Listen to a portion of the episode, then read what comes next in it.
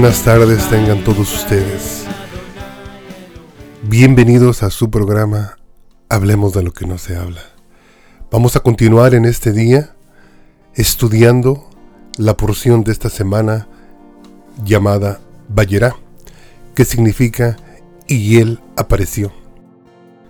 Al principio de la semana demos inicio con la lectura de Génesis capítulo 18, hablando sobre este gran hombre llamado Abraham. Vamos a continuar en este día con Génesis capítulo 20 para ver otra etapa de la vida de este hombre. Y en cada una de las etapas que hemos estado viendo a través de este libro en la vida de este gran hombre llamado el Padre de la Fe, hemos podido comprender el cómo el Señor fue formando su fe en cada uno de los eventos en su vida. En este día nos vamos a profundizar un poquito más en una visita que él hizo a otro pueblo. Cuando hubo necesidad, cuando se vino una hambruna sobre la tierra donde el Señor le llamó a habitar, Abraham tomó una decisión incorrecta. Y esa decisión incorrecta fue la de ir y habitar dentro de un pueblo pagano. Y dentro de este pueblo pagano, el Señor le iba a enseñar una de las más grandes enseñanzas que podemos aplicar a nuestra vida ahora en nuestro tiempo presente y Abraham en su tiempo. Génesis capítulo 20 en el versículo 1, leyendo de la versión Reina Valera 1960, tiene como subtítulo Abraham y Abimelech. Y lee así la palabra del Señor y dice, de ahí partió Abraham a la tierra del Nehuet y acampó entre Sedes y Sur y habitó como forastero en Gerar y dijo Abraham de Sara su mujer, es mi hermana. Y Abimelech, rey de Gerar, envió y tomó a Sara. Versículo 3. Pero Dios vino a Abimelech en sueños de noche y le dijo, He aquí, muerto eres a causa de la mujer que has tomado, la cual es casada con marido. Versículo 4. Mas Abimelech no se había llegado a ella y dijo, Señor, ¿matarás también al inocente? No, me dijo él, mi hermana es, y ella también dijo, es mi hermano.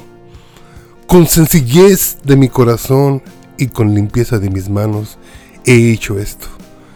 Y le dijo Dios en sueños, yo también sé que con integridad de corazón has hecho esto, y yo también te detuve de pecar contra mí, y así no te permití que la tocases. Ahora pues, devuelve la mujer a su marido, porque es profeta, y orará por ti y vivirás. Y si no la devolvieres, sabe que de cierto morirás tú y todos los tuyos. Es una porción un poquito difícil de entender, pero vamos a descifrarla y vamos a aplicarla en tres diferentes maneras. La primera que yo quiero aplicar es en la vida personal.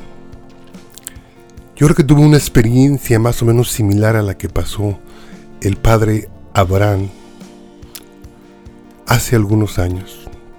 Estando yo manejando un poco estresado, se acerca una señora después de que cometí un error en el volante. Y esta persona me dijo, Dios te ayude. Cuando yo volteé y escuché eso, me puse a pensar y yo dije, esas palabras son las que yo tengo que estar repitiéndole a ella, porque yo soy pastor de una iglesia. Hay veces que caemos en el estrés o caemos en el diario vivir, en la rutina. Y a veces no nos damos cuenta de todo el peso que traemos encima y empezamos a hacer cosas precipitadamente. Lo más triste de estas etapas de nuestra vida es cuando una persona que no conoce de Dios tiene mejor comportamiento que nosotros. Yo creo que esa es la primera ilustración que se me viene a la mente, la primera aplicación, y esa la sustraje de mi vida personal. Hay otra aplicación que yo creo que es bastante importante. Refiriéndome a Abraham, Abraham fue llamado a la tierra de Canaán. Y juntamente cuando el Señor le dio este llamado, le dio la promesa que Él lo iba a sustentar. Aquí nos damos cuenta que supongo que después de una humbruna que se vino en ese tiempo sobre aquella tierra, Abraham buscó el emigrar hacia otro país, el irse a habitar en un pueblo pagano. Número uno, contrario al llamado que Dios le había hecho, porque vamos a recordar que el Señor lo había sacado específicamente de un pueblo pagano y ahora él, en su falta de confianza que tenía para con el Señor, regresaba a otro pueblo pagano. Eso es lo que nosotros podríamos llamar en nuestros tiempos no confiar en el Señor. Nos muestra parte de la humanidad del siervo Abraham. Abraham, como tú y como yo, también en algunas etapas de su vida fue vencido por su humanidad, fue vencido por su temor, fue vencido por la duda. Pero en cada una de estas situaciones Dios tenía una enseñanza para él. Y a través de cada una de ellas el Señor fue formando a lo que ahora conocemos como el Padre en la fe, el Padre Abraham. ¿Por qué digo esto? Porque la falta de confianza en nuestro Dios nos va empujando a pecados más fuertes. Aquí nos podemos dar cuenta si hemos entendido la porción que estoy leyendo Génesis 20, nos damos cuenta que Abraham había ingresado habitar a un pueblo pagano. Y como sabía que su vida estaba en peligro porque su esposa era una mujer guapa, y sabía que en los pueblos paganos se la iban a quitar y para, quitar, para quitársela a él, a él lo iban a matar para poderse quedar con su esposa. Vino y le dijo a su esposa, mira, diles que no eres mi esposa, diles que eres mi hermana y así salvarás mi vida. Y los dos estuvieron de acuerdo en esa mentira. Aquí nos podemos dar cuenta que después de que Abraham emigró a aquella tierra pagana porque dudó de la provisión de Dios. Aquí viene la segunda parte del error. Empezó a mentir. No tan solo que ya había dudado de la provisión de Dios, pero también el segundo paso fue mentir para proteger su vida. Y más adelante, si alcanzamos a comprender, nos damos cuenta cuando continuamos leyendo la porción bíblica en capítulo 20 del libro de Génesis, que después de mentir, fue avergonzado por el mismo Abimelech, porque fue reprendido por el mismo Abimelech. Abraham siendo profeta fue reprendido por un hombre que quizás no haya tenido el temor que tenía Abraham en su vida. Es una gran enseñanza. Porque vamos a recordar algo mucho, muy importante. No ha sido el único ejemplo que encontramos en la Biblia. También nos podemos dar cuenta del error más grande que cometió el rey David. El rey David, primeramente, después de estar en la ociedad, paseándose en la terraza de su palacio, observa, ve a una mujer, esta mujer la codicia, la desea, cae en la tentación, la manda a llamar, adultera y después de adulterar con ella, busca la manera de cómo quedarse con ella porque estaba embarazada y manda asesinar a su esposo. ¿Cómo nos podemos dar cuenta que algo que quizás tan insignificante trae tantas consecuencias y cómo va desbaratando nuestra vida poco a poco? Poco a poco, hasta que llega el momento que quizás ni nosotros mismos nos conocemos. Eso es lo que conlleva un pequeño acto de desobediencia. Eso es a lo que llevó esta duda, esta falta de confianza en el Señor al siervo Abraham. Al punto donde tuvo que emigrar a un pueblo pagano para, según su entendimiento, según su falta de fe, poder subsistir. Para luego después mentir para proteger su vida. Y luego después para ser avergonzado a través de la boca de una persona que quizás no temía a Dios tanto como lo temía él. Pero aquí hay algo mucho más importante. La tercera aplicación que quiero hacer quizás sea la más interesante. Y también voy a usar un poco de mi vida personal. Y yo recuerdo ya hace algunos años que me invitaron a una conferencia para matrimonios. Y estaba este, bastante interesante la manera en la cómo se estaba desarrollando esta conferencia. Pero lo que más me llamó la atención fue un pastor. Un pastor e hizo una aplicación que jamás se me ha olvidado hasta el día de ahora. Y él nos habló a nosotros los varones y nos dijo, hermanos, nunca se les olvide que el patriarca Abraham fue bendecido a través del vientre de su esposa. Cuando yo empecé a escuchar esto, llamó mi atención y empecé a analizar y dije, es verdad, la descendencia que Abraham deseaba vino a través del vientre de esta mujer llamada Sara. Y nos podemos dar cuenta que algo mucho, muy importante, que en la manera en la como el Señor nos ha puesto a nuestras esposas como ayuda idónea. Quiero hablar un poquito en esta tercera aplicación que voy a hacer sobre la vida matrimonial. El cómo Abraham invitó a su esposa a mentir juntamente con él. Cómo algunos capítulos antes el Señor le había hecho la promesa que su descendencia iba a ser incontable. Y como si él deseaba tener esa descendencia, y la única manera de tener esa descendencia era a través de esta mujer, el cómo él la conlleva hacia el pecado, el cómo él la dirige, la guía, no diría yo la fuerza, pero sí hasta cierto punto yo creo que el autor y consumidor de esta situación que pasaron los dos en aquel pueblo llamado Gerar fue Abraham. Tenemos en consideración algo mucho muy importante, hermanos, la obligación que nosotros tenemos dentro de nuestros hogares con nuestras esposas. Quiero empezar a mencionar algunos versículos que están en el Nuevo Testamento Gálatas capítulo 3 versículo 27 y 29, leyendo de la Reina Valera 1960, lee así. Porque todos los que habéis sido bautizados en Cristo, de Cristo estáis revestidos.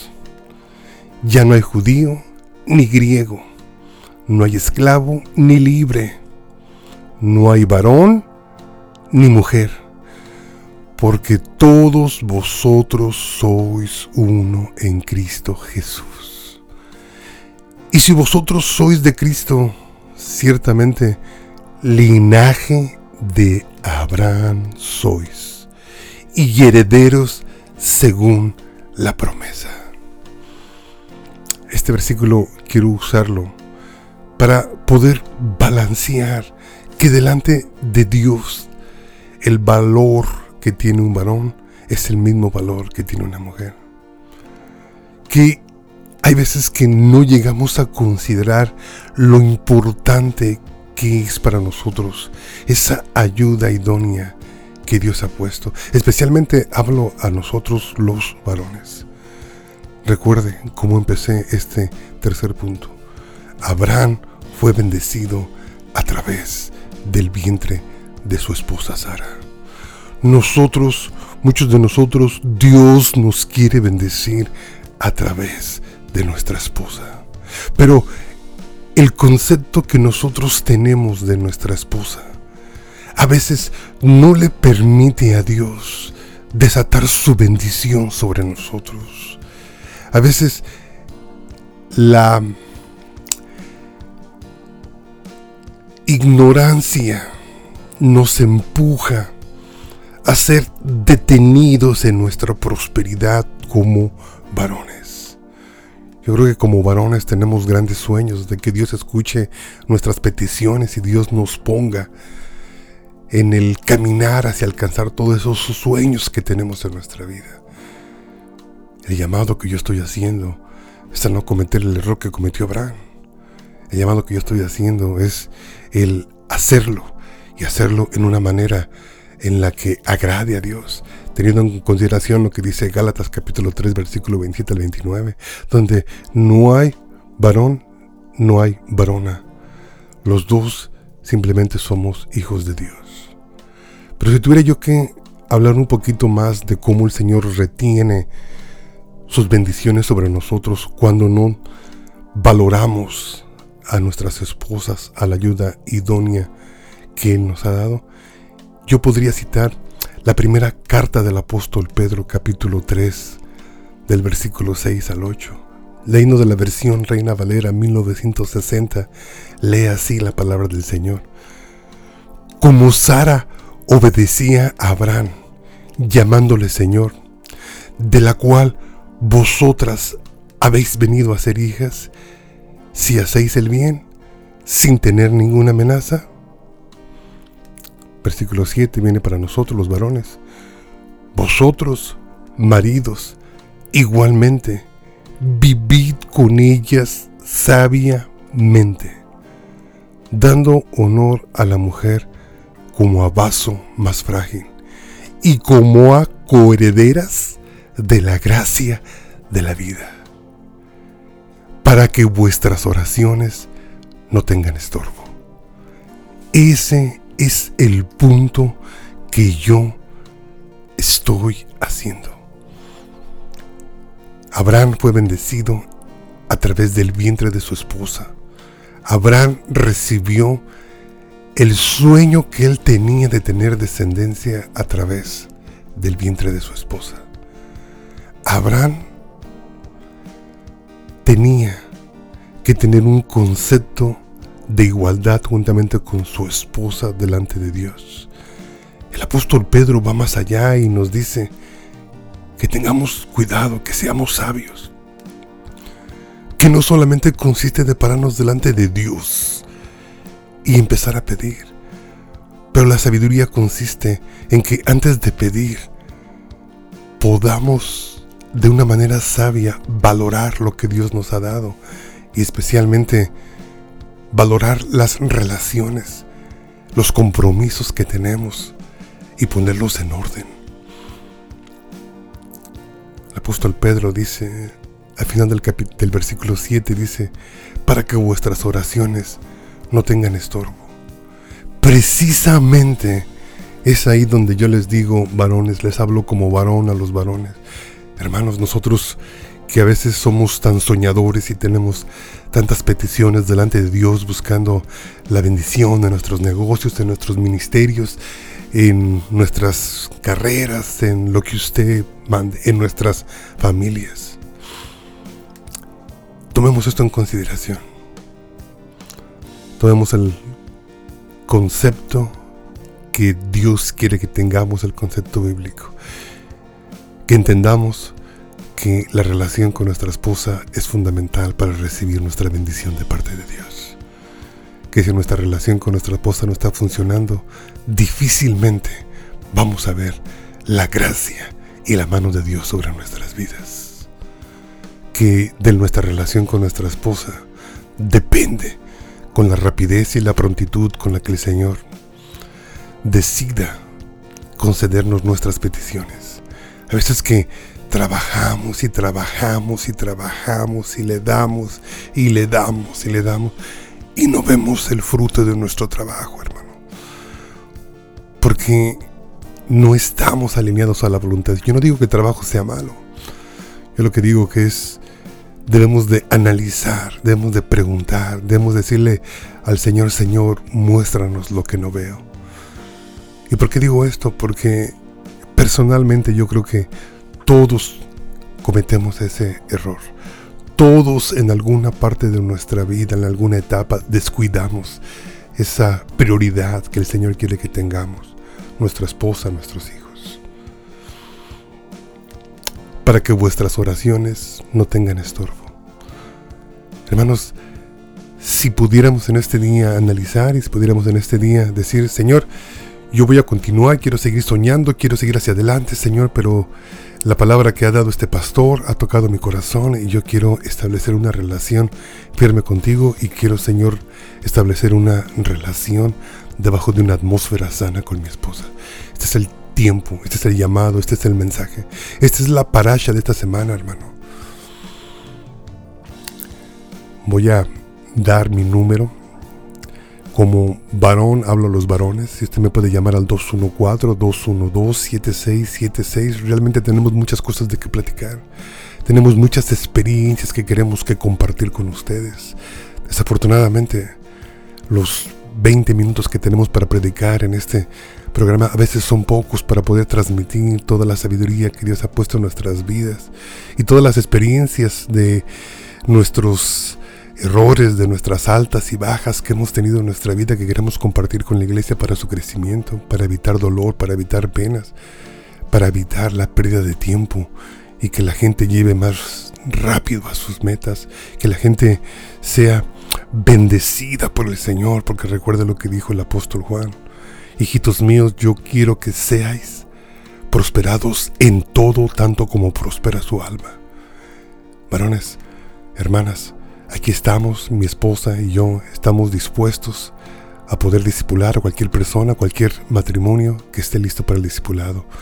Teléfono 214-212-76 y 76. Recuerda, hermano, pongámonos a cuentas con nuestras esposas y con el Señor para que nuestras oraciones no sean estorbadas.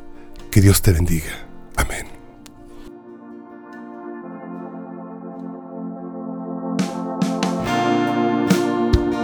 Señor te bendiga, el Señor te guarde, haga resplandecer su rostro sobre de ti.